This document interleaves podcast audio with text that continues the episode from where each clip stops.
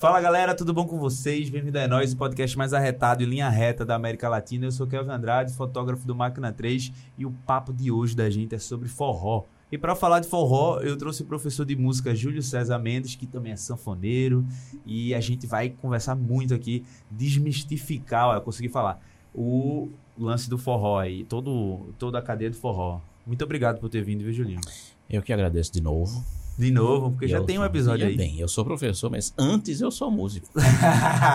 Isso é importante de falar, né? Todo professor de instrumento musical tem que ser músico. Aham. Isso é uma coisa importante falar. Eu tô, eu vou no extremo do exagero nesse caso, porque um professor de instrumento musical tem que ser músico. Aham. A frase é essa. Pode ser que o professor de violão vai ensinar um iniciante básico. Não necessariamente precisa ser um super músico aí, no caso, Aham. vou exagerar. Mas se você vai ensinar alguém a tocar um instrumento e essa pessoa pretende prosseguir nisso daí até um nível profissional, um nível intermediário para cima, o professor tem que ser músico. Não tem como se adquirir a experiência de tocar um instrumento ao ponto de ensinar ele sem você ter sido músico pelo menos, mesmo que não seja mais. Não tem como. Vai no, no mundo da música erudita, sei lá, piano erudito, tem uma literatura de 200, 300 anos já consolidada, relativamente bem consolidada. É possível que o seu professor toque muito bem, não seja um músico que viva tocando e vai lhe ensinar bem. Aham. Mas em música popular não. É Tem que subir no palco. né? É impossível. Completamente possível. Eu digo isso com certeza absoluta, por isso que eu tô dizendo. Eu sou músico antes de ser professor. E eu sou professor de Aham. acordeon porque eu sou músico. E não teria como ser diferente. Do mesmo jeito, não tem como um professor de cirurgia não ser cirurgião. Galeno, sei lá. Com Galeno É dando aula. Galeno dando aula com livro lá em, sei lá, quando Galeno é, dando aula com livro, não se podia mexer no cadáver, então ele mostrava um desenho ali para os alunos. Não é assim, é assim. Quando você chegar na hora, aí você te vire, se for diferente. Não tem como. A experiência prática tem que estar presente. Massa demais. E é isso, eu vou conversar com um músico sobre forró, músico e professor. Ele é músico primeiro. Antes de começar esse papo, queria dizer que isso aqui é um patrocínio da AG5, o melhor receptivo aeroportuário do Nordeste. O É Nóis Podcast é uma produção de Sulfarias que está aqui do meu lado direito e vai conversar comigo durante e com o Julinho durante esse papo maravilhoso. É isso, se inscreve aí no canal do YouTube, no Spotify, em todos os lugares que a gente está presente. A gente vai deixar os links tudo aqui na descrição. E é isso, galera. Vamos para esse papo.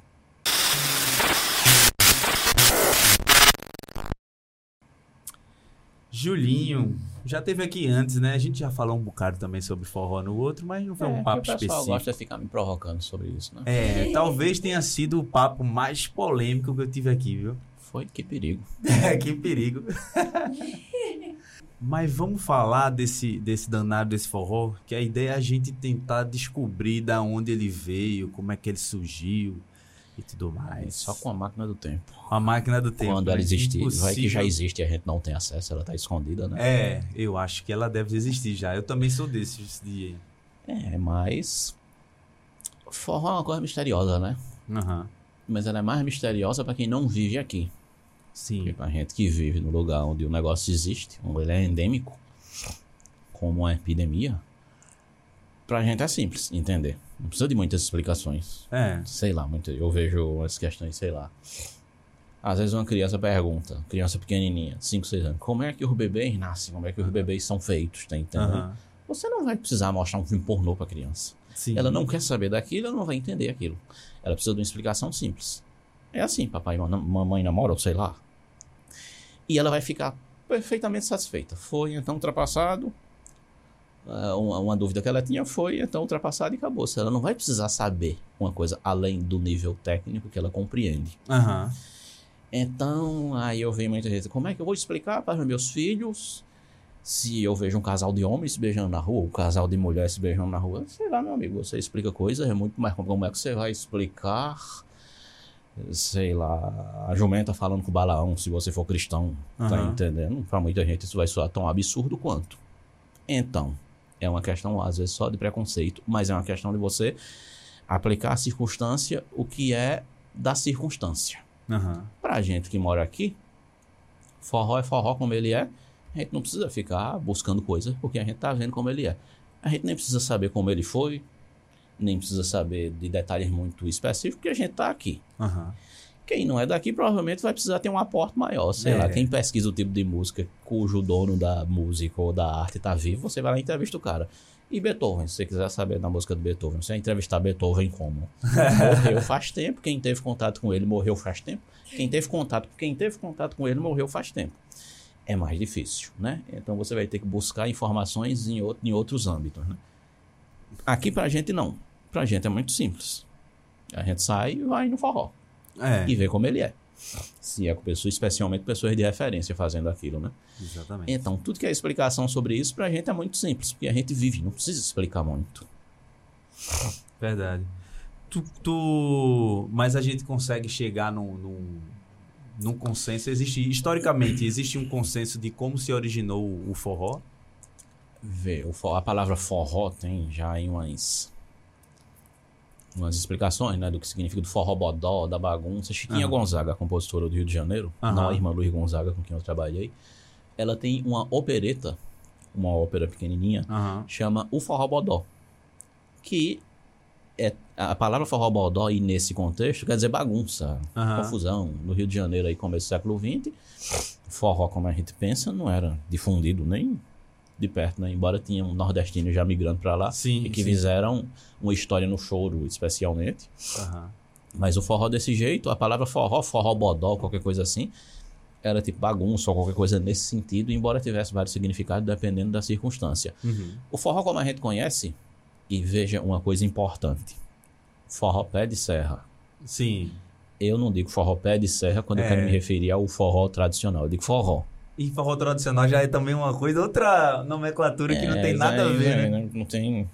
Forró, quando eu digo forró. Então toda vez que eu digo forró, é forró pé de serra. Zé direito. Se eu quiser me referir a alguma outra coisa, eu vou, é isso que eu vou especificar. Aham. Forró é forró.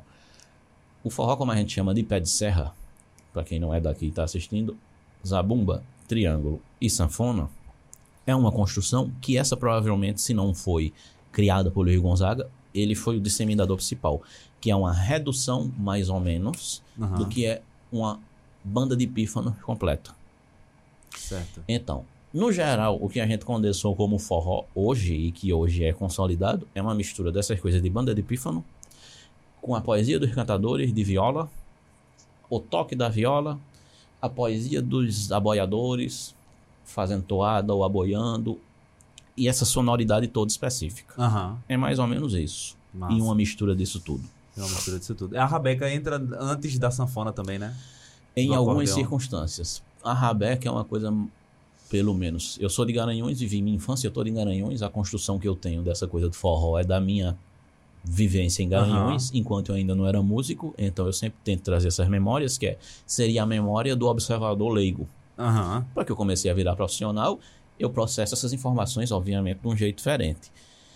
Eu nunca tive contato com rabeca em Garanhões, em, no meio do forró Aham. a coisa da Rabeca tocando forró é uma coisa mais de perto do litoral, em geral. Sim. E é uma coisa legítima do mesmo jeito, só que é mais específica.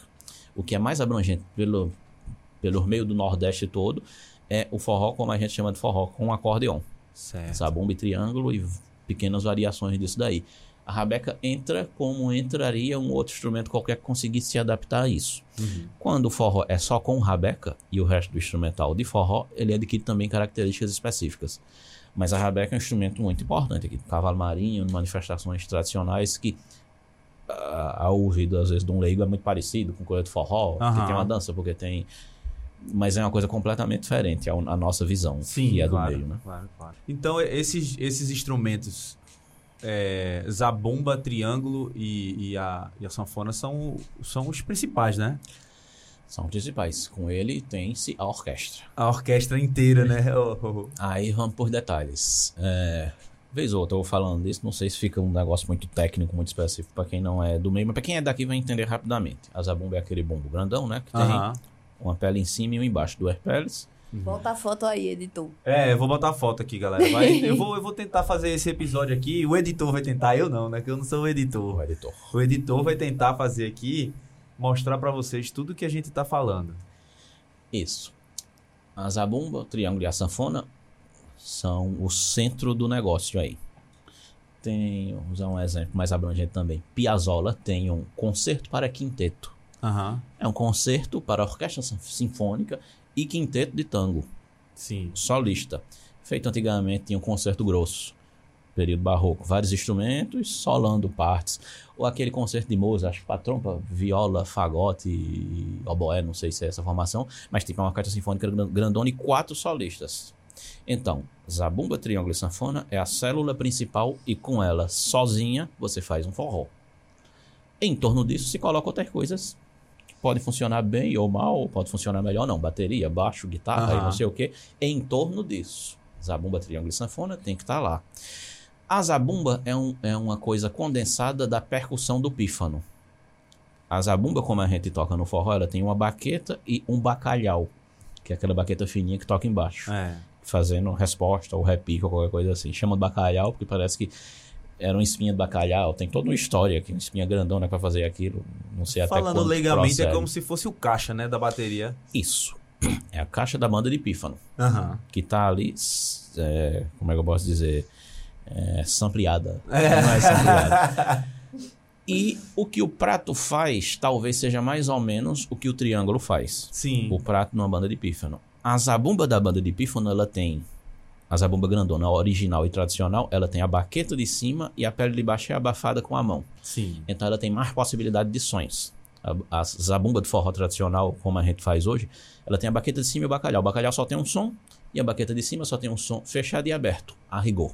Aham. Claro, quanto mais virtuoso você for, você vai conseguir procurar possibilidades.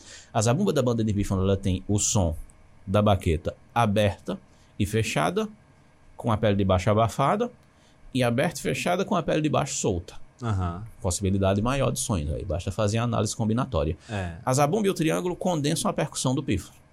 E a sanfona, junto com a voz, quando tem voz cantada, condensa o resto desse mundo aí, de tudo que é cantado e melódico. Um Nossa. acordeão do tipo que eu toco, de 120 baixos, sem ser bissonoro, ou seja, sem ser o acordeão de 8 baixos, que também tem uma identidade particular, ele condensa todo esse resto aí, junto com a voz.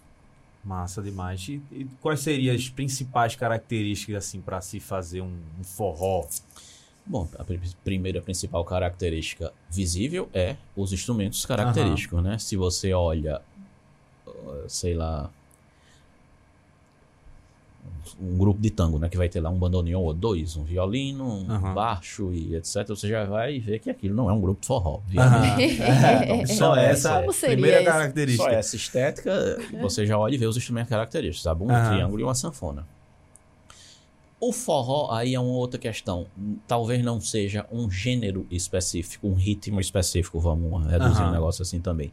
Forró é um conjunto de coisas. E pode ser várias coisas dentro desse conjunto. Eu vou num forró, numa festa que eu sei que vai tocar coisas relacionadas a um certo nicho estético. Ou eu vou num lugar, vou num forró de Arlindo, aí já é um lugar. Aham.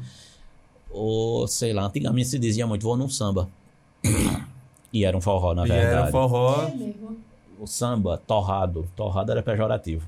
Sim. Era muito pejorativo, anos 50, anos 40, tá entendendo? Forró é uma palavra que talvez veio ser usada para designar o que a gente chama de forró. Vou num forró. O samba É um dilatada também, né? Samba dilatada. Um samba latado, o que é uma latada? é uma palhocinha.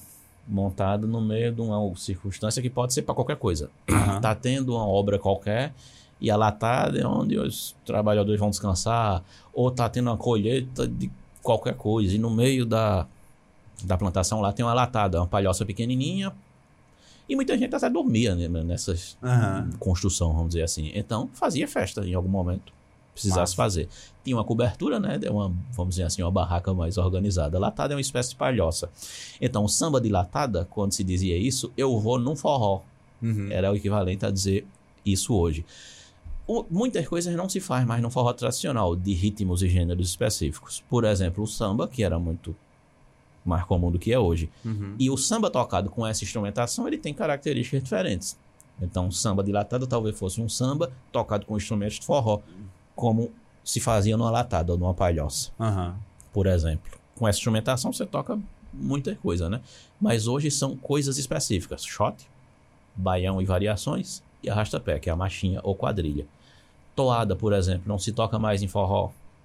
Ou ritmos meio que, que vem da história, da estética da banda de pífano, né? Uhum. Só se toca isso, baião ou forró, que pra mim, na verdade, é baião, e pra muita gente também. Vou explicar essa diferença já já. Shot e arrasta-pé, machinha. Cada um tem características.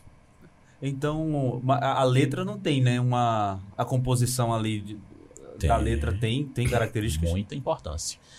Talvez não tenha uma característica específica, porque a forma é livre. O sim, ritmo, a coisa rítmica tem um padrão rítmico.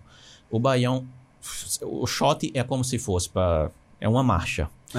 Baixo acorde, baixo acorde. Tum, tch, tum, tch, tum, tch, Estou fazendo baixo da sanfona aqui. Mas pode ser no violão. Baixo acorde, baixo acorde. Pum, pum. É uma marcha lenta. Se você acelerar, tum, tum, tum, tum, tum, tum, aí vai virar um arrasta-pé. Uhum. Mais ou menos que isso. Massa. Ou uma é tá marchinha. Doideira, né? É uma marcha. Não tem contratempo, não tem essa antecipação em contratempo. Diferente do baião. Mas isso seria um subgênero? Tipo assim, falar...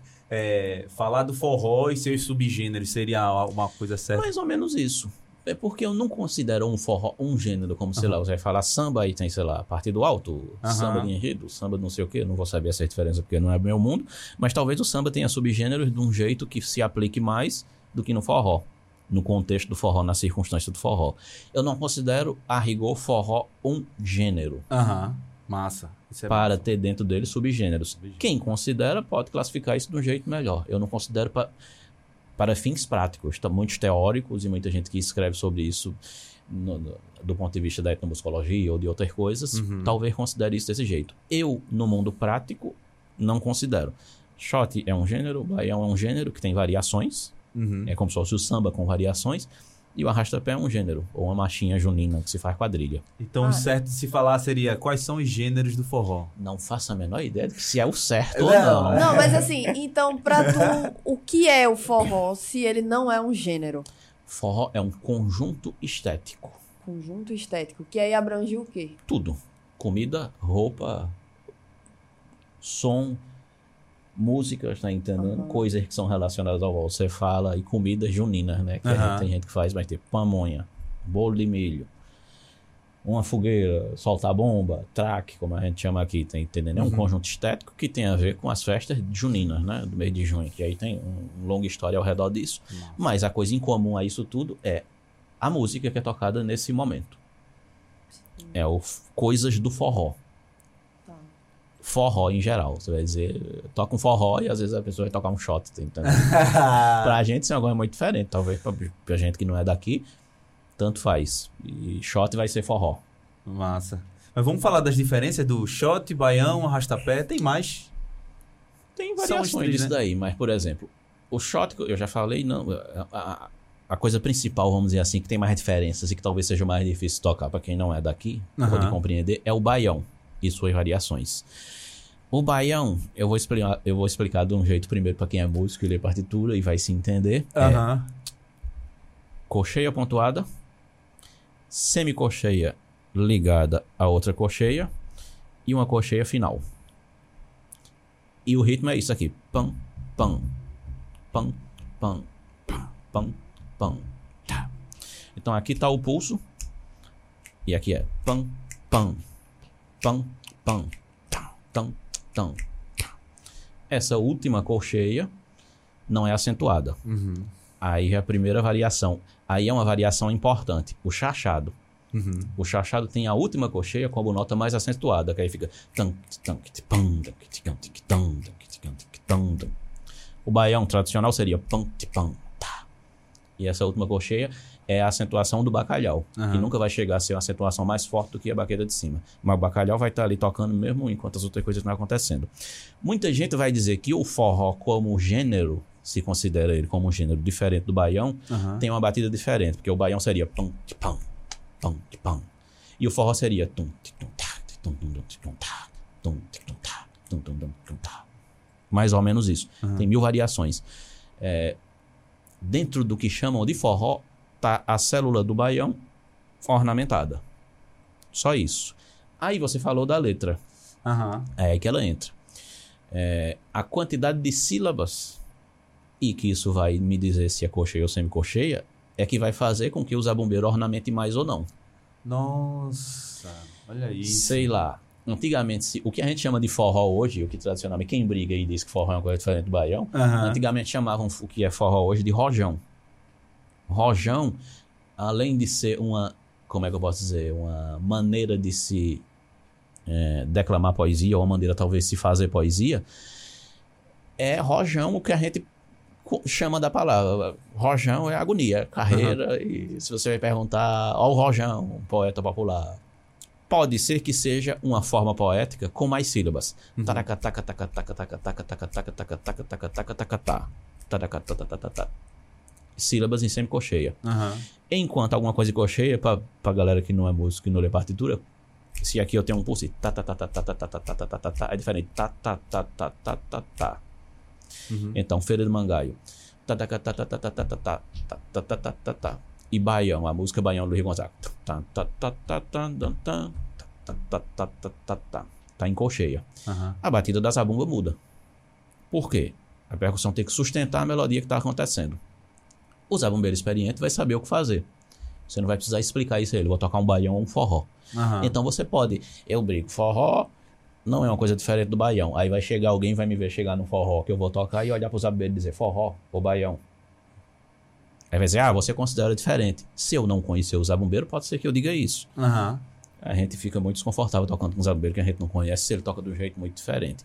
Então eu vou dizer logo, antecipadamente, se eu vou tocar um negócio mais rojão de rojão, pra ele saber o que fazer. Uhum.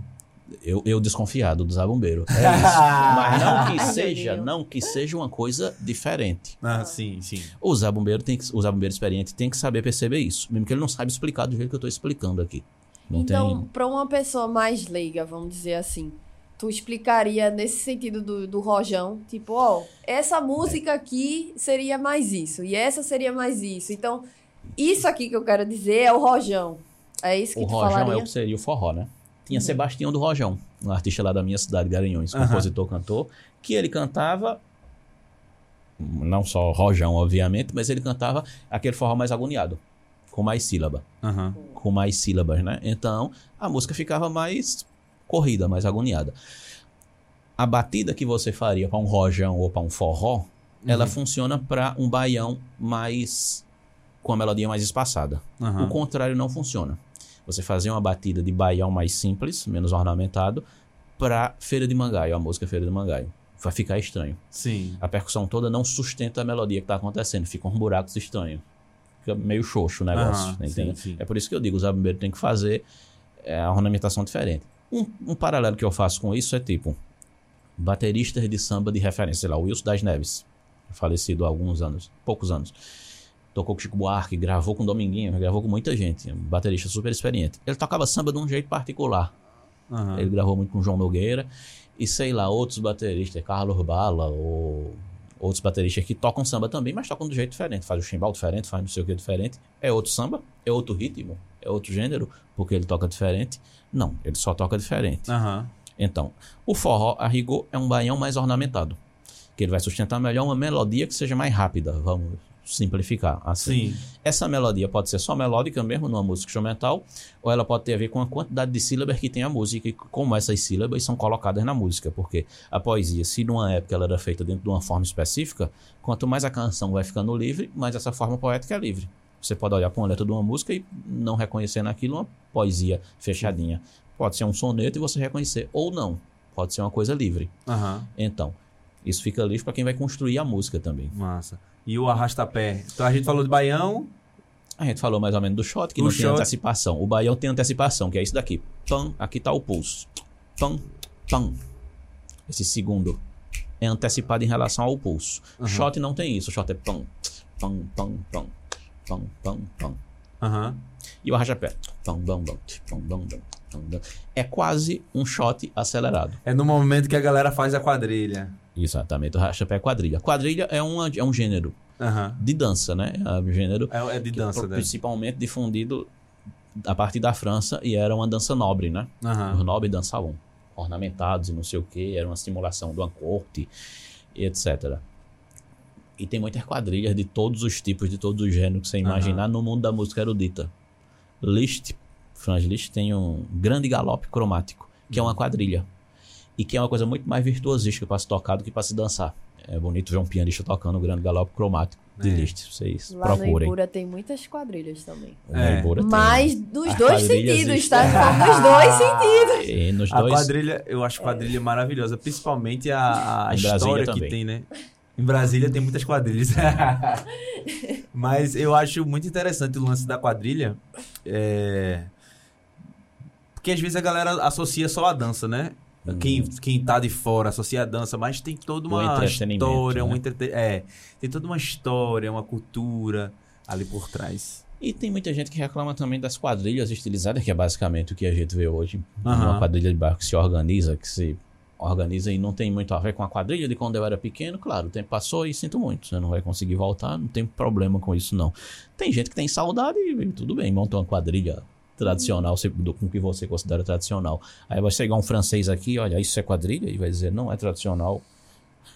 Ou seja, tem vários âmbitos de exigência que você às vezes acha que está dizendo. Essa quadrilha estilizada que tem no festival de quadrilha não tem nada a ver com a quadrilha que eu dançava na escola quando eu era pequeno. Aí vem um francês tradicional e diz: essa quadrilha que eu dançava na escola quando era pequeno não tem nada a ver com o que é quadrilha. Aham. Então as coisas mudam. não- não- isso É, não é um é problema, não. A questão é realmente você se colocar como referência de uma coisa que você não é, sem entender daquilo. E esses forró, Julinho, que veio. Eu não sei se veio depois do. é, Vamos usar pé de serra, mas não é o, o correto. para fins de forró comparação. É, forró. é, só para fins de comparação. mas forró é forró. É. Que a turma fala forró, não sei se é forró estilizado, se é das antigas, que é aquela aquele boom depois que veio ali, mastruz com leite, Um bocado é, de gente um nessa. limão nessa... com mel, né? Sim. Isso, como é que Forró das antigas, pra mim, não é das antigas porque eu sou antigo. os cabelos brancos, né? E eu me lembro de eu pequeno, eu, eu vivia é, Eu vivi o início desse negócio, talvez. Então, pra Aham. mim, não é das antigas. Quando alguém quando começaram a dizer isso, né? Parou de ser forró estilizado e passou a ser forró das antigas. Né? Mas ele vem um pouco depois dessa onda do. do... Vem, é final da década de 80, começo da década de 90.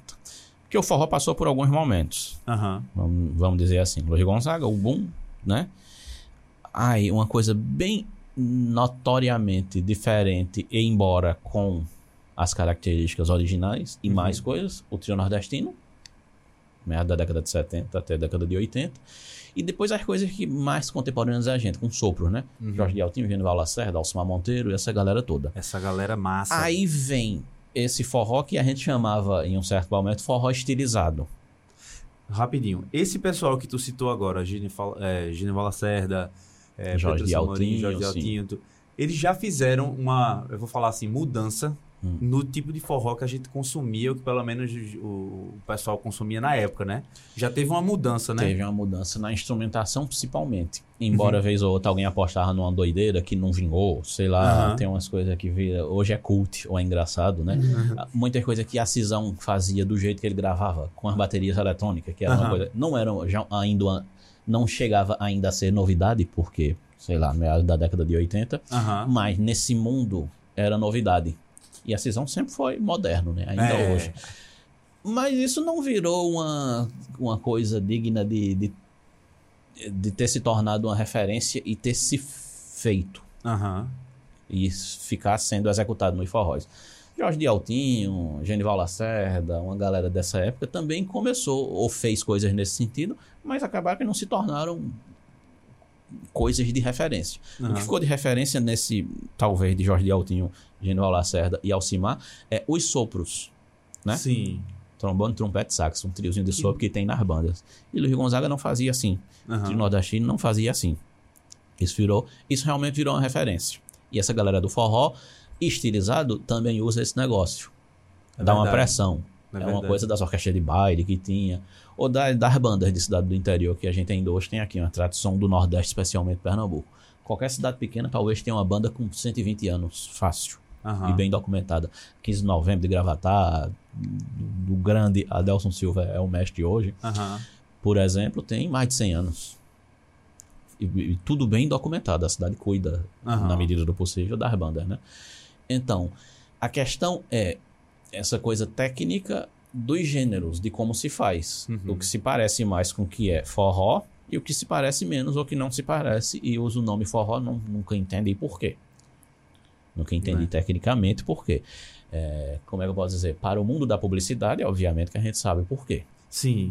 o que Machos com Leite começou fazendo e o que fez Machos com Leite se tornar uma. é, é, como é que eu posso dizer? Abrir um caminho novo na estética é louvável, porque a gente escuta e sabe. Opa, isso, se não é Machos com Leite, é alguma coisa como eles faziam. Bateria fazendo isso e o baixo. Tem nada a ver com o que a gente chama de forró. Aham. Mas o que é que tem a ver? O lugar onde era feito, por quem era feito, a temática sobre o que fala, isso é nosso. E a gente reconhece isso. Do mesmo jeito que a gente conhece em João Gomes, Zé Vaqueiro, a galera mais E eu acho. contemporânea. E eu acho que aquela figura também do zabumba, triângulo e sanfona não que, tem. existia. Existia, não? Na, na, Machos com Leite tinha Zabumba, não É. sei se ainda tem. Mas, Juninho, tem uma pergunta Olha que aí. me veio agora. Se o forró, você disse que ele era uma cultura, Aham. então Conjunto. isso, um conjunto, né? Um conjunto de coisas. Isso aí entra como forró, então. Independente Entra dessas nesse contexto, é por isso que eu estou dizendo. Eu não sou rígido em relação a isso, Uhum. tão rígido quanto pessoas que são talvez mais velhas do que eu. Eu tenho Sim. 35 anos, tá? Então Aham. Ah, você não é eu velho. não sou tão novinho, mas Não. também é não sou tão velho. Por isso que ele não considera esse forró o forró das antigas, É, né? das antigas não, porque eu vou me eu vou arrumar provas contra mim. Mas a questão é, a gente daqui reconhece numa letra de Rita de Cássia, inclusive recentemente falecida, uma pessoa de referência, sei lá, a saga de um vaqueiro. Vou pedir licença para contar a minha história. Já começa, aí é uma coisa interessante. Saga de um vaqueiro, a gravação para mim é a melhor de referência da, de Catuaba com Amendoim Aham. que é uma banda desse mundo. Sim. Então veja bem, eu escuto essas coisas, eu escuto calypso. Isso aqui não é forró. mas eu não tenho. Mas na verdade o músico não deveria ter esse tipo preconceito, caso tenha. Sim, então claro, a claro. questão aqui não é falar mal da música, que é mal Não, feita, que é ruim. é a gente não entender tem um nada a do- ver. Você pode até falar se for um parâmetro de comparação que você queira, mas a, a gravação de Catuaba com Amendoim. Tem uns oito minutos. É tipo a triste partida ou É. as coisas grandonas aí Eu desse. chorava de feliz. Essa música é linda, pô. Veja, para quem não conhece, vou pedir licença para contar a minha história. Primeiro verso da música, que tem oito minutos. Aham. E a história de João de Calais, príncipe francês, que era contado pelos cegos na feira. Aham. Cego Aderaldo, existe é, é, gravações disso, e muito antigas, inclusive. Um cego que tinha uma super memória e cantava na feira com um berimbau ou com marimbau. E você escuta aquele som comparado com o som da, dos grupos de música antiga europeus, música antiga ou música antes do barroco, né? A música modal, o jeito de cantar é completamente. Isso é uma coisa perdida, não existe hoje mais de um jeito Sim. tradicional, mas existem muitas documentações desse tipo de coisa. A história de João de Calais, contada por um cego, cantado na feira, é a saga de um vaqueiro. Aham. Mesma coisa. Só que João de Calais, o príncipe francês, a história, ou qualquer outra história contada por um cego na feira aí nessa época, e que as, pessoas paravam para ouvir, era uma crônica social de uma certa coisa, que poderia ser de uma coisa que já passou, Aham. uma história europeia que ele sabe, ou uma coisa que estava acontecendo, um cordel. Então é uma crônica social. Sim. A saga de O Vaqueiro é isso. Mesma coisa. Só que ela é colocada por muita gente no ambiente da vulgaridade. Sim. Por quê? Porque Rita de Cássia, compositora dessa música, compôs muitas coisas que são sucesso nesse mundo do forró estilizado. Aham. E porque existe toda uma estética relacionada a isso e que vão considerar ruim ou vão considerar inferior, etc, etc, com o juízo de valor de que o forró tradicional, pé de serra, é superior. Uhum. Não sei se isso procede de ser superior. É característico. Tem uma ligação muito mais importante com o povo em relação a com o povo em, em relação a essa coisa da publicidade. Uhum. Só isso. O pessoal que faz mais sucesso, que toca, vai fazer um show no palco grandão, show de luz e não sei o que, e tá fazendo sucesso na- nas, nos streams, nas rádios, não sei se ninguém escuta rádio hoje, é porque alguém pagou. É. Só isso, alguém com dinheiro pagou. E o trio Pé de Serra famoso na sua cidade, no seu lugar, e que é famoso ali naquela região, não vai ter esse dinheiro. Só que o negócio existe, nunca deixou de existir. Tem uma ligação com o povo, com o que é feito e que vem do povo. Sim. Como é com o maracatu, como é o cavalo marinho, como são essas coisas, né? A gente reconhece uma, é, uma coisa particular do que é nosso. como nordestino, como povo nordestino, como povo de um lugar, mesmo nessas coisas, do forró estilizado, do forró das antigas ou de outras coisas. Embora o ritmo. Forró é, universitário. forró universitário aí não, é outra história. Porra, conte mais. O forró das antigas, ou ah, que muitas vezes chamam de vandeirão também, que varia o ritmo.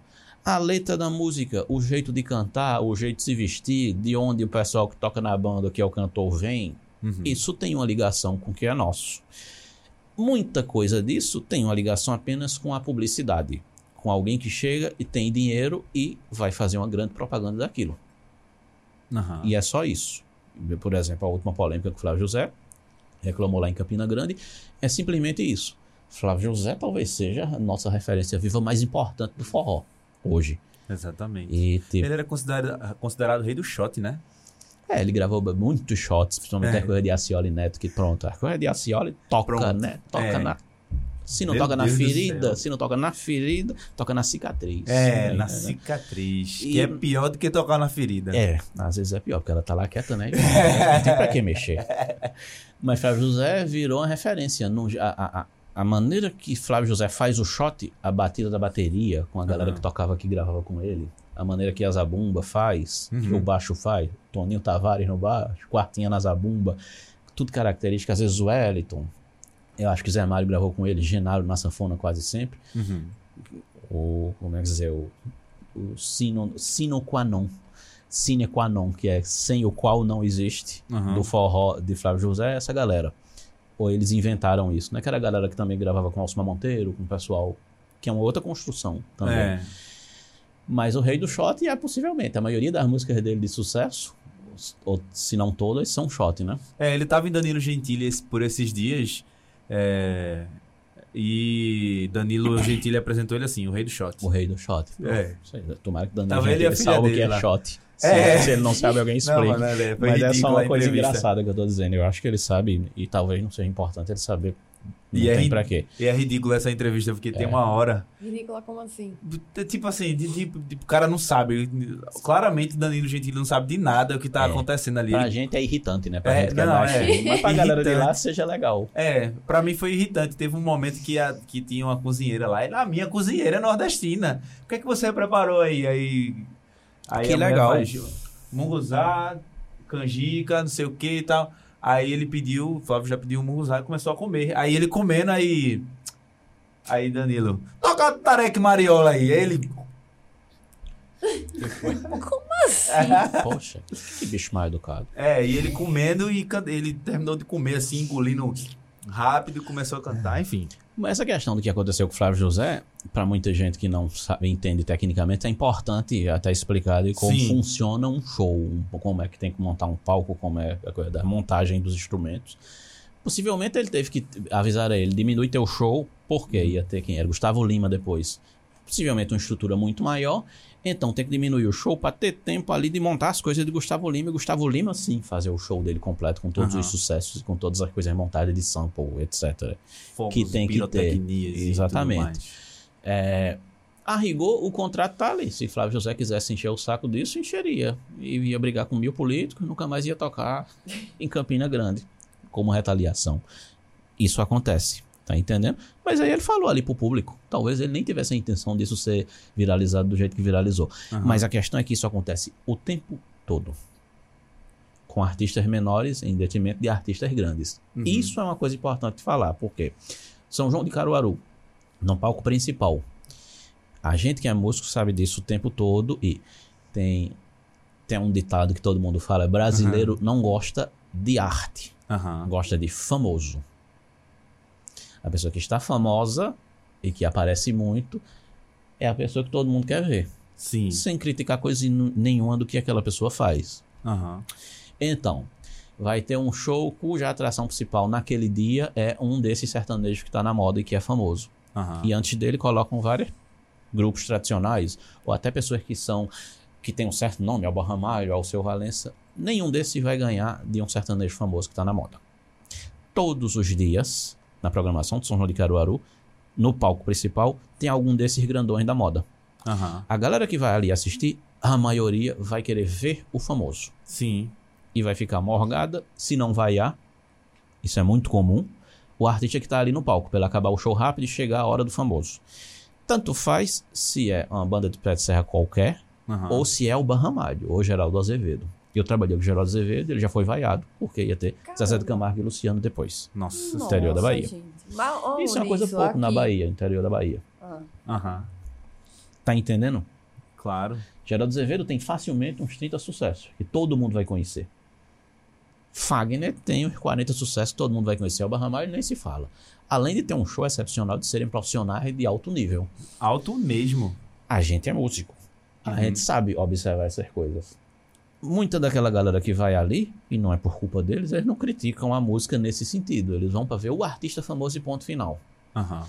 Então, a curadoria de quem faz isso é ou é muito amadora e muito ruim, ou ela é desonesta. E ela quer realmente que isso aconteça. E por isso bota um famoso desses do mainstream todos os dias. Tem que ter um dia que seja só a galera que traga um certo público específico. Uhum. E que não tenha ninguém desse, desse mundo super famoso. Porque isso organiza, desequilibra o processo completamente. Uhum. Isso não acontece. Em qualquer festa grande isso vai acontecer. Todos os dias tem alguém super famoso. Nas cidades grandes tem tradição de São João. Campina Grande, Caruaru, um bocado de cidade no interior da Bahia, tem São João bem organizado. Sempre tem alguém super famoso e isso organiza o processo todinho. E esse super famoso é isso que eu falo. Não é só o fato deles não terem e não carregarem coisas relacionadas à nossa tradição de festa junina. Uhum. Isso é uma coisa pra gente muito importante. Quem não é daqui talvez não compreenda esse sentimento direito. Sim. Mas é que é uma música e é uma estética e é um mercado completamente construído pela propaganda paga. Apenas isso. Sim. Não tem um reconhecimento da- da- do que é nosso e que se liga ao que é tradicional nosso. Uhum. Isso é desrespeitoso. Tá entendendo? Não, não, não tem um mínimo compromisso. Quando não é falso. Você falou do forró universitário, é uma outra história nesse mundo, embora cai na sorte deles também terem entrado nesse mundo de ficar famoso. Sim. Tá entendendo? E que não é daqui. Ninguém daqui vai botar. Alguém daqui de Recife monta um grupo de forró e vai dizer: a gente faz forró universitário. Ninguém usa essa nomenclatura é, aqui. Tá entendendo? É uma coisa de quem não é daqui. Eu queria muito até fazer uma, uma pesquisa depois, porque eu acho que o, o inverso me parece que não acontece. Não. Por exemplo, nenhum. você vai pro, pro centro-oeste ali, os festivais de sertanejo, por exemplo, eu acho que o pessoal não deve encaixar o forró, assim, a- o que seria lá. Zero. Porque eles estão preservando por aquilo que é deles, assim, de, de- em N sentidos, eu acho. É. Eu Aí que- eu, eu fico meio nessa, assim. O, o- que é que tem.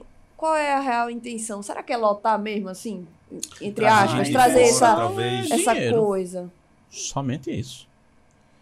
Um show de Elba Ramalho, vou dar uma- um exemplo aqui básico. Um show de Geraldo Azevedo não deve custar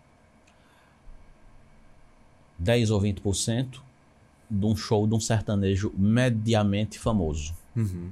Não precisa ser um super sertanejo. Gustavo Lima é um nome que eu conheço. Talvez se eu ver a cara dele não saiba quem é. É, eu também não, velho. Mas eu sei que ele é muito famoso porque é um nome falado o tempo todo. Eu tenho certeza que um show dele não vai ser menos do que uns 800 mil reais ou 500 mil reais, talvez. Sim. O show eu de Geraldo é. Azevedo não é 20% disso, possivelmente. E Geraldo Azevedo paga pelo menos o dobro a cada músico que trabalha com ele do que alguém que trabalha com Gustavo Lima, sem nenhuma dúvida. Importantíssimo falar sobre isso. Então entenda que este show de Gustavo Lima vai custar 500 mil reais por algum motivo que não sei, ele vai, ele é que tem que se explicar se for o caso dele achar necessário isso, porque a galera que trabalha com ele vai estar ganhando mal Aham. em relação ao que deveria ganhar. Muita gente não sabe disso. Que uma banda super famosa dessa, desse tipo de música, que a gente, em- a gente que é músico, em comparação com uma coisa que a gente consuma e que a gente vai considerar complexo, vai ser uma música simples ou simplória. Mas a galera faz muito show, tem uma super estrutura e paga mal aos profissionais que estão ali. Em comparação com um artista como Geraldo Azevedo, Elba Ramalho, Fagner, gente da nossa tradição, que tem uma história absolutamente impecável nisso daí, vai pagar bem melhor ao aham. moço que trabalha com ele. Nossa, isso é. Isso é pesado. Já teve confusões com cara. cantores daqui também, do não Nordeste. Não só do lado de fora, não. Mas cantores grandes, assim, com, com o nome daqui, tipo... Vou falar o nome não, mas enfim. Que já tiveram problemas com isso. Essa galera do forró universitário. Que tá... Já teve problemas com isso, vários problemas e tal. O Inclusive grande, na público, justiça. é, o grande público não sabe como funciona isso. É. do- atrás dos palcos, né? Eu- e outra coisa, não é assim. É claro que tem suas particularidades. A música sertaneja tradicional ou a música sertaneja eh, desse mundo da, da, da coisa da publicidade por dinheiro também tem particularidades. Eu toco sanfona e a galera que toca sanfona e é especializada nesse processo é difícil, tem particularidades e tudo mais. Mas, sei lá, um sanfoneiro bem preparado que vai tocar o repertório do show de Fagner, que vai tocar o repertório de Elba Ramalho, melhor Uhum. ainda. Quem toca com Elba Ramalho? Rafael Meninão. Sanfoneiro de excelência e de referência. É, a galera se aproveita, a galera desse nicho do sertanejo dessa Aham. coisa da, dos famosos, que não é uma música super complexa de se tocar. Se o músico achar ruim o cachê, tchau, vai-te embora pra casa e a gente arruma outro baterista aqui na plateia. Juninho. Aconteceu isso, na- acontecia isso, eu não tô exagerando não, com essa banda do Pará na época que fazia sucesso, Calypso, não sei o quê, o percussionista brigava, hum, sei lá, não faz muito tempo quando a banda Calypso existia, nem sei se existe ainda com Joelma, que o moço ganhava, sei lá, 300 reais o show, o que é uma coisa sem sentido, Aham. mesmo na época. O cara achou ruim, arrumou uma briga com o produtor, porque as condições de trabalho eram ruins, porque o hotel que ele tava era ruim e o hotel que o artista tava era super bom. Ele disse: beleza, toma tua passagem, vai pra casa. Ali mesmo achava outro percussionista e seguia a viagem.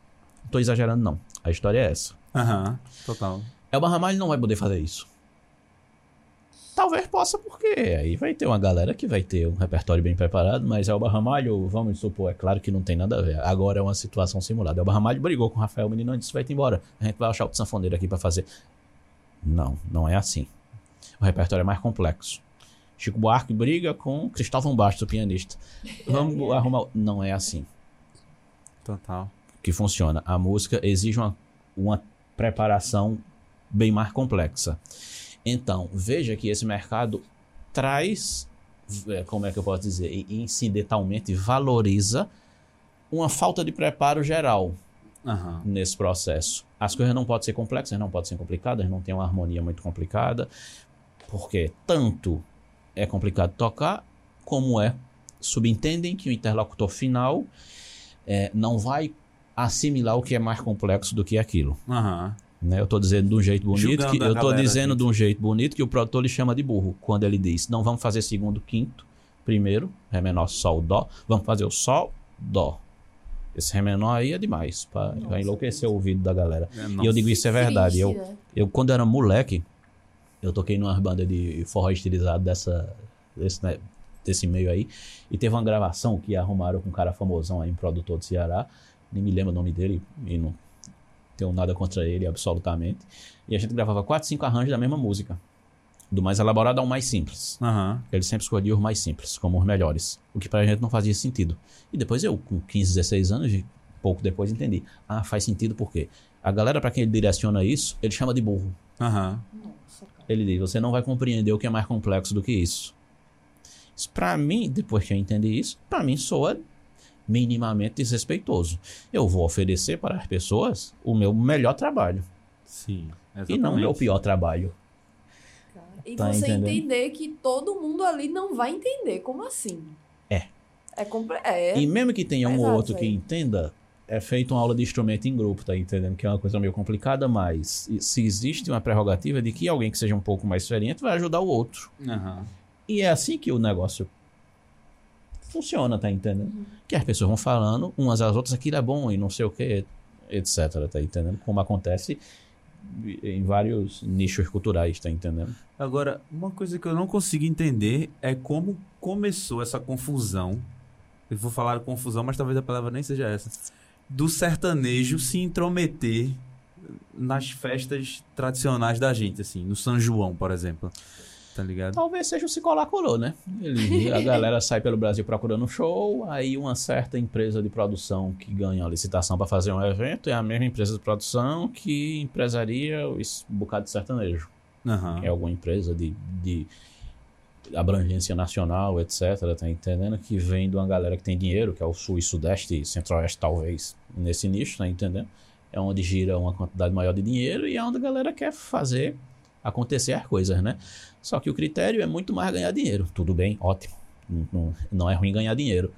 Mas falsificar um negócio para ganhar dinheiro é que é ruim. Né, foda. velho. Né? Ó, vamos falar um pouco de São João, as festas tradicionais. Quais são as principais festas tradicionais, assim, associadas ao forró? Aí já entra numas coisas mais. Mais como é que eu vou dizer aqui? Não é da minha alçada. É, não, técnica, não, mas né? pode mas falar da minha vivência é o seguinte: da minha vivência. De quando eu era pequeno, que ia pro sítio de tio Oscar. Aham. Meus parentes que foram ver, escutar isso, obviamente vão lembrar. Tio avô da minha mãe, e Madinha Lia. A esposa dele, irmã da minha avó, já falecidos. A gente ia pro sítio de Madinha Lia, tio Oscar, é, e fazia uma, uma pamonhada. Que era o quê? Era um sítio grande que tinha muitas coisas, muitas culturas, muitas lavouras de várias coisas, mas perto da casa tinha uma plantação de milho para a festa de São João. Então plantava um milho, tem uma música São João do Carneirinho, Luiz Gonzaga. Eu plantei meu milho todo no dia de São José. Plantava o milho no dia de São José para dar sorte. Aham. Quando chegasse perto de São João, você estava colhendo o milho. A gente ia ajudar a colher o milho e fazer as comidas de milho. Para de noite ter um forró. Uhum. Me lembro disso tranquilamente, era a minha infância. E a gente ia, todo mundo dormia no sítio e era isso. Pra gente criança era uma beleza, né? Fogueira e não sei o quê. E pra mim ver um sanfoneiro assim. Acho que foi a primeira vez que eu vi de perto uma sanfona grande profissional numa, Aham. numa festa num sítio, lá de Marinha Lia. E hoje eu sei que o dono daquela sanfona que também estava tocando talvez fosse um profissional. E se não era somente profissional, ele tocava muito para ganhar dinheiro.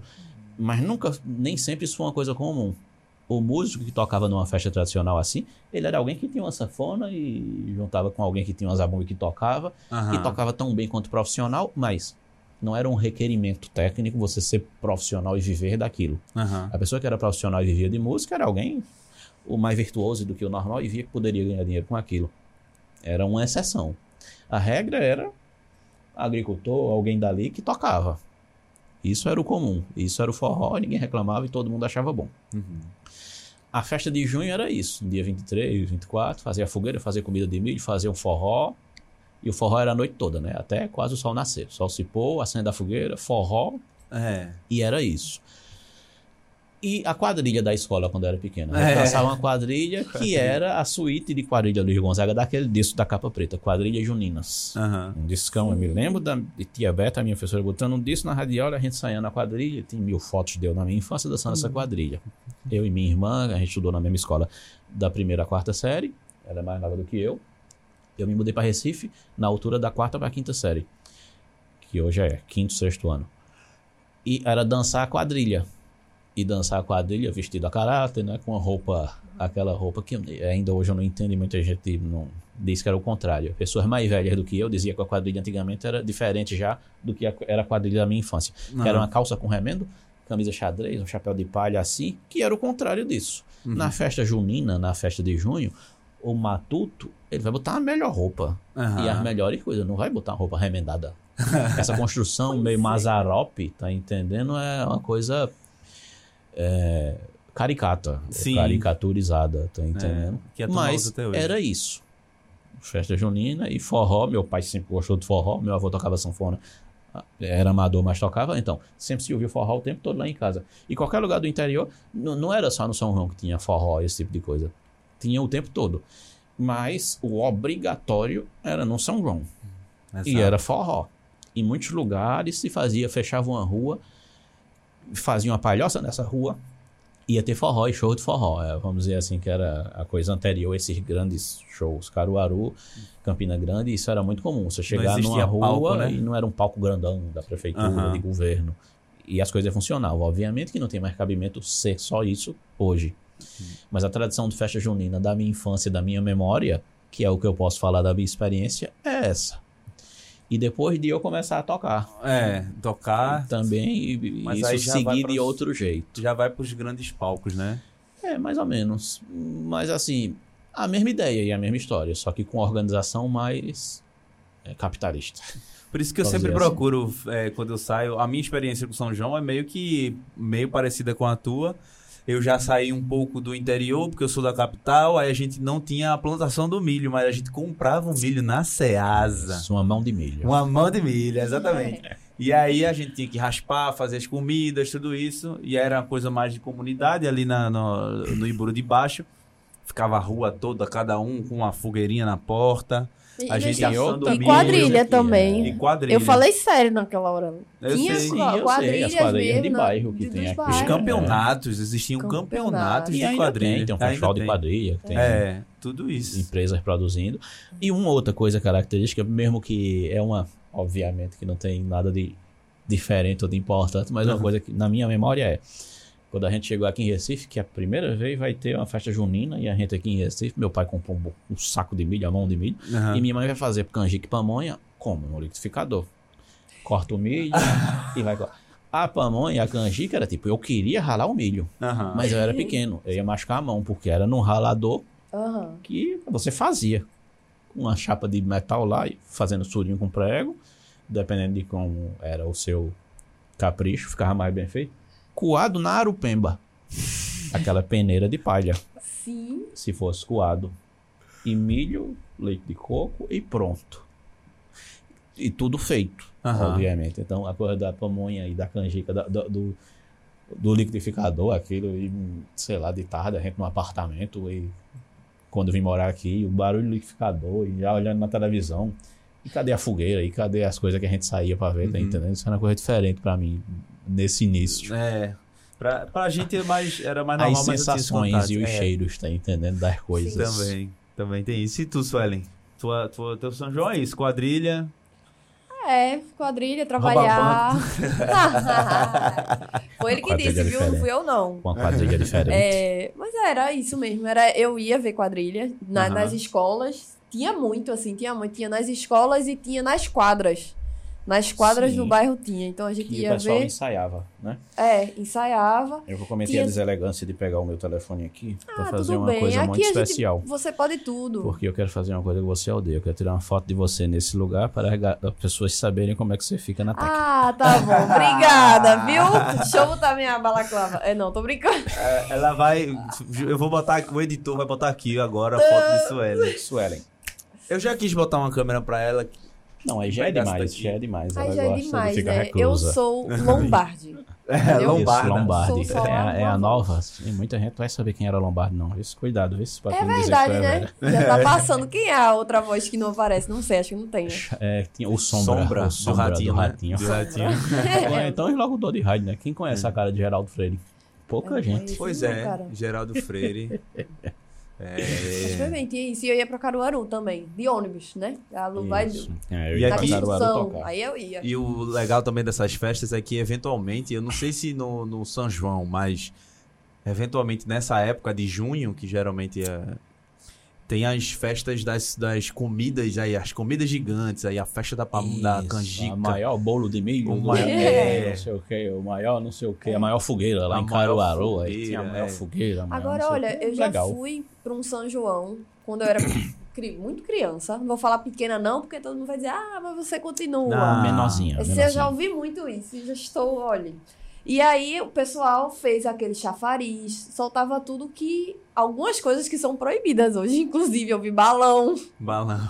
E É. meu avô faz aquele, ainda mais recente assim, meu avô pega uma jante de bicicleta e bota um monte de busca-pé Pra ficar rodando. pra ficar rodando. E ele acha aquilo maravilhoso e a gente achava maravilhoso. E ele fazia quando eu era, sei lá, já adulta. Algumas cidades do Ele interior tem uns, uns espetáculos que faz com busca-pé, que a galera Aham. faz com ruetes. Ele fica rodando e não sei o quê. Mil queimaduras. Todo mundo tem um arroio, tem uma queimadura. Mil queimaduras, queimadura. é isso. Uma vez eu acendi o busca-pé desse, não sabia o que era, não sabia que era a gravidade.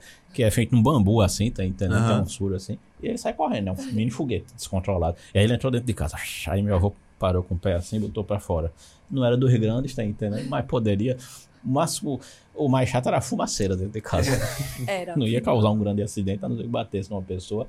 Mas, tipo, tem uma galera especializada que, tipo, faz mesmo. E ele, ele sai rodando, voando mesmo. Era bonito isso. Eu lembro que quando era pequeno, a propaganda da Globo de São João tinha uma cena assim que era uma rua cheia de busca-pé. Hoje, obviamente, é um incentivo a, a Ah, incêndio. né? É Então, incêndio, exatamente. É, Hoje a gente, já tá pode. caminhando pra isso, assim, né? Devagarzinho. Eu, eu lembro. Até as fogueiras a galera tá querendo É, em já... zona urbana é muito complicado, fogueira. Eu digo isso muito. Meu pai é eletricista, então acontecia muita questão da galera acender uma fogueira embaixo de um poste. Aí, né, galera? Não E pode. afoga e fio, pronto. Já deu a confusão. É. Eu acho, eu, eu, eu acho massa, velho, o São João. E se, e Eu se- também. E eu digo, e eu digo a todo mundo. É, né? É a melhor, é a melhor época pra quem toca É, acordeão. era uma outra coisa que eu queria falar também, que aí é o trabalho do músico. Boa. Sobre o trabalho do músico, não só no São João, mas o músico em geral. Sei lá. É, eu toco sanfona. E eu vou dizer assim, em muitas circunstâncias eu digo acordeon. Aham. E num trabalho acadêmico escrito, eu faço questão de escrever acordeon simplesmente para fins de tradução. Sim. Sanfona não é um preconceito. Eu digo sanfona também. Sanfona é um instrumento que a rigor é outra coisa. É um negócio que vão que em Portugal chama viola de roda Aham. em alguns lugares e em alguns lugares chamam sanfona. Sim. O que eu toco é um acordeon. O tronco de tradução é a palavra acordeon. Por que chamam sanfona? É uma mistura de, de confusões aí que aconteceram. Então, eu digo sanfona também para me referir ao acordeon, mas toco sanfona ou acordeon e toco forró também, porque nasci dentro desse meio e toquei, eu toquei com gente forró, com um bocado de gente famosa aqui, eu toquei muito tempo com Cristina Amaral, toquei com Rogério Rangel, toquei com a irmã Luiz Gonzaga, Chiquinha Gonzaga, toquei com Silvério Pessoa, nosso atual secretário de Cultura. É, trabalhei gravando com muita gente do forró, tá entendendo? Aquele disco do, de, de homenagem a, a Cioli Neto o disco de. Acioli, por exemplo, que foi uma produção conjunta com muita gente. Muito, muito bom aquele disco. Bom, muita coisa. Mas não toco só forró. Não trabalho só com forró. E faz muito tempo que eu toco muito mais outras coisas do que forró. Sim. É, mas não é o comum. Eu sei que eu estou dentro de uma exceção que está diminuindo ainda bem essa. Chamar isso de exceção. Quando eu comecei a tocar profissionalmente, era muito mais comum achar um sanfoneiro que lesse partitura. Hoje, a galera lê. A galera lê. Isso é uma coisa importante para se gravar, para mil Aham. questões. E um sanfoneiro, acordeonista, que tem experiência com alguma coisa que não seja do forró. O sanfoneiro que só toca forró, no São João, ele vai tocar muito. É aí que ele vai ganhar dinheiro. Aham. Agora tá todo mundo querendo sanfoneiro para datas específicas, tá entendendo? Sim. E é difícil. Um sanfoneiro É ali Porque tocar uma cara hora. desenrolado de que chegue, Só é. ele. Mais ou menos isso. E é por isso que a gente tem que preservar a nossa cultura, porque tem essa galera aí que só toca. Também, se tem a galera que só toca, é, por exemplo, o cara que toca sax e que não é profissional, só toca no carnaval. Aham. Ali ele ganha um dinheirinho a mais e beleza, e resolve problema dele. Não precisa ser o virtuoso, que ele não vai viver disso. Ele toca no carnaval. Aí você, não, mas não é profissional. É, meu amigo, mas se não for por essa galera, você não vai ter uma orquestrinha no seu bloco. É, não Se só existisse a Spock Frevo Orquestra e a orquestra de Ademir Araújo e a orquestra de Duda, com músicos excelentes, tá entendendo? Você não ia ter a sua orquestrinha Aham. tocando aí no seu bloco. É assim que funciona o mundo. Tem a galera que toca muito mais no forró e às vezes até que só toca no forró, que só toca no São João Aham. e ganha o seu dinheiro e tá tranquilo, tá entendendo? E vai suprir a necessidade de exigência de que alguém que queira um trio de pé de serra. Mas tem um sanfoneiro que às vezes é, por exemplo, tô usando sanfoneiro que é minha, meu mundo, que ele só toca forró e sente uma grande necessidade financeira ao longo do resto do ano. É um problema? Não, se ele. Mas às vezes o cara sente uma necessidade de fazer outras coisas, de tocar outras coisas, e não tem muito uma vivência com isso. Gira em torno disso, agora menos do que antes, um grande preconceito com a coisa de estudar formalmente. Uhum. Eu sou professor no Conservatório Pernambucano de Música, ensino sanfona lá, e ensino forró. Não tem. Não ensino música erudita, a escola italiana. Não. Eu ensino forró também. Ensino música popular, coisas no âmbito da música popular. Você chega lá para estudar, você vai aprender forró também. Você vai estudar técnicas que vão lhe ajudar a tocar forró, ou tocar melhor forró se você já toca. Forró agora você nasce aqui no ambiente onde ele está sendo feito, estudando no conservatório ou não, ou formalmente ou não. Se você quiser tocar, você vai tocar. Tem Sim. questão com isso.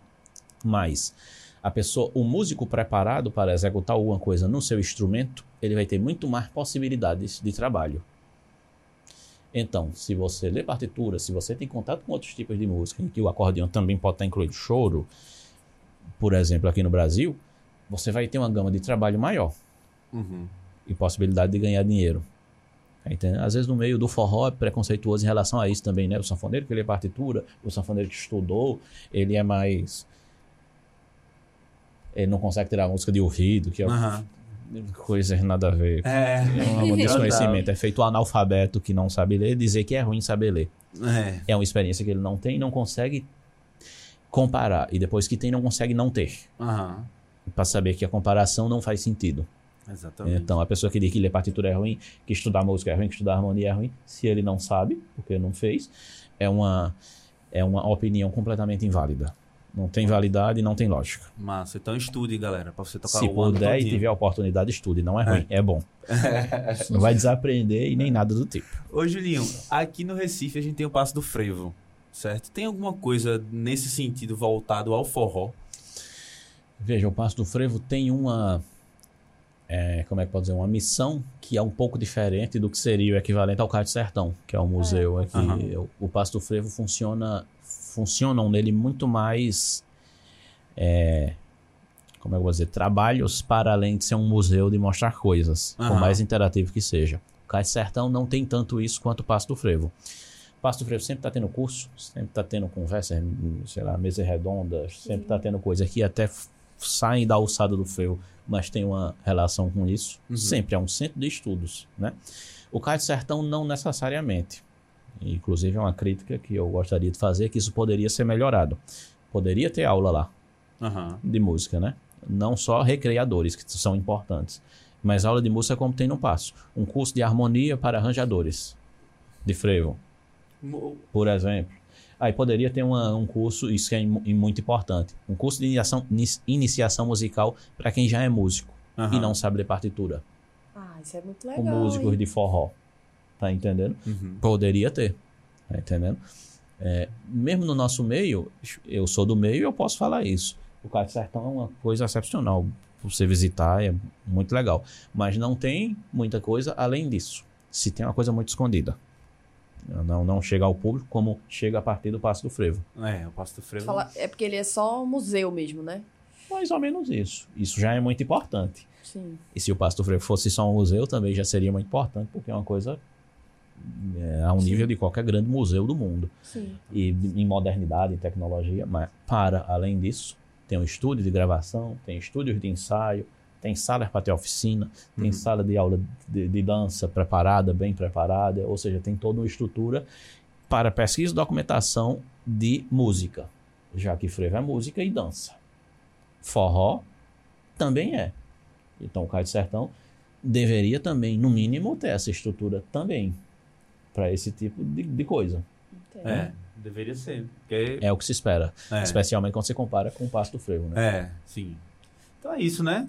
É isso, Acho que deu pra gente tirar algumas, algumas dúvidas e esclarecer mais Que bom. o que é o forró. Tomara que eu não seja Né? preso É. quando esse negócio exibido. Nada. Nem processado. Pelo menos a gente vai ser junto, né? Pronto. Não é uma coisa Não, solitária. Eu não, Não, falo mas por você é vocês. neutro. Vale por você, só ele nem aparece, mas ele Nem já aparece. garantiu que você vai aparecer. Isso. A foto que eu tirei É. já apareceu. Sinto muito. Obrigado pela presença, viu, Julinho? Eu que agradeço. esclarecer isso pra gente. Eu vou trazer, não, não vou lhe se eu esclareci. mais. Eu falei das minhas experiências. É, Né? exatamente. Porque cada um que queira ser dono da história e a história já nasceu antes de você se dizer dono. É, total. Mas Estou falando das minhas experiências, da minha vivência, da minha visão e de como eu calculo as coisas, já que eu Exatamente. vivi, vivo e também estudo o assunto. Sim, mas é uma opinião muito válida. Eu acredito que Toda sim. opinião é válida, não É. é? É, É verdade, Sueli. É, É verdade. verdade. E você que tá aí querendo vir aqui pro Nordeste e curtir nossas festas, procurem as festas tradicionais, procure o Carro de Sertão.